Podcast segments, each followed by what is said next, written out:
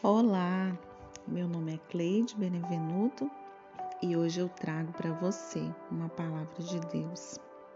E o título da nossa mensagem de hoje é Anos Desperdiçados.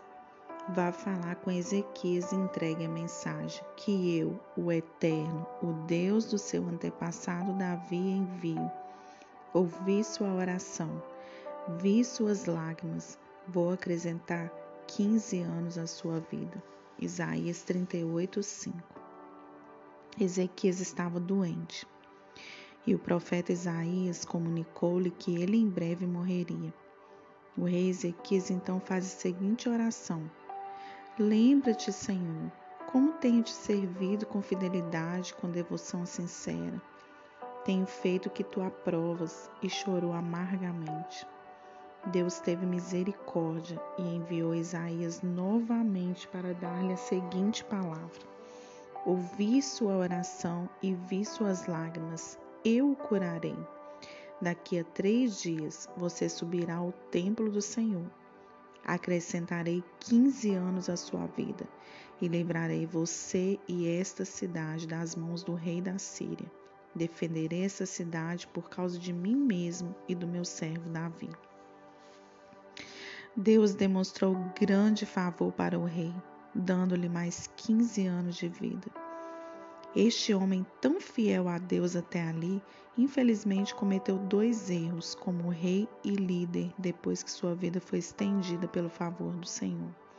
Seu primeiro erro foi receber mensageiros do rei da Babilônia e, de forma descuidada, mostrar-lhes todas as riquezas do seu reino.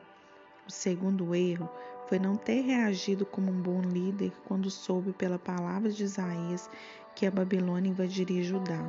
Porém, apenas depois de sua morte, surpreendentemente, Ezequias parece se conformar com esse cenário.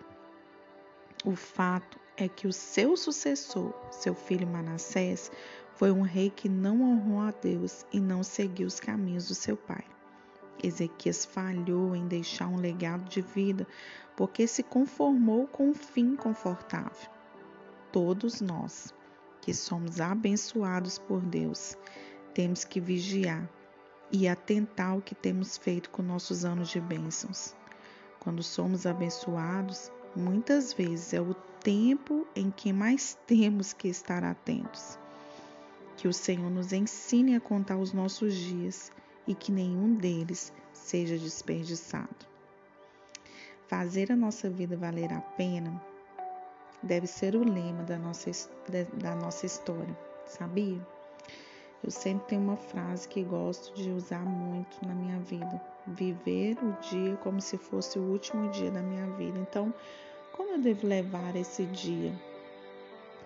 Com muita intensidade, não fazer as coisas de qualquer maneira aproveitar todas as oportunidades propostas, mesmo que lhe custe algo, mesmo que você olhe aquela é, tarefa a executar e você pense: como vou executar isso?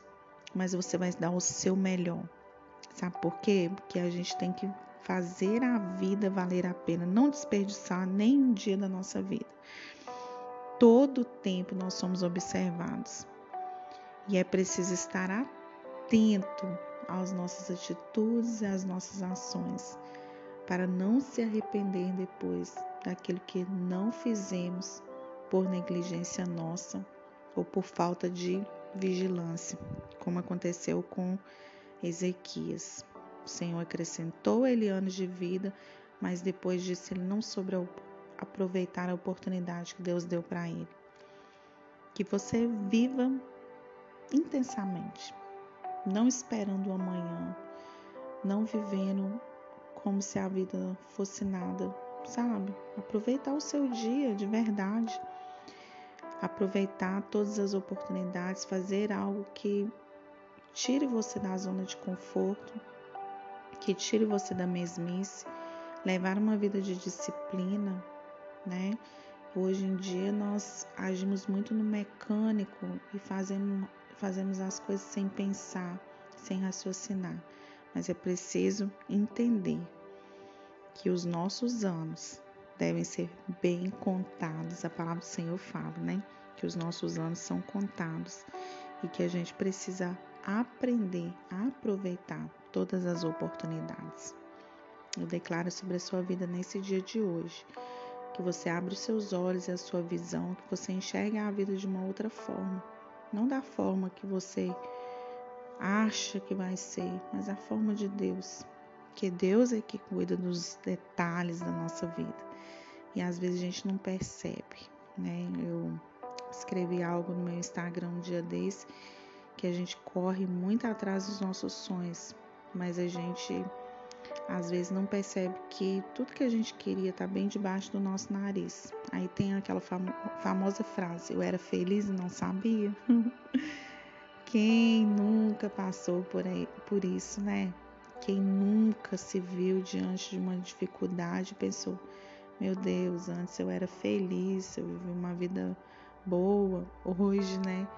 Eu vivo essa vida difícil, é, todo mundo passa por momentos, mas você não vai ficar aí para sempre, né?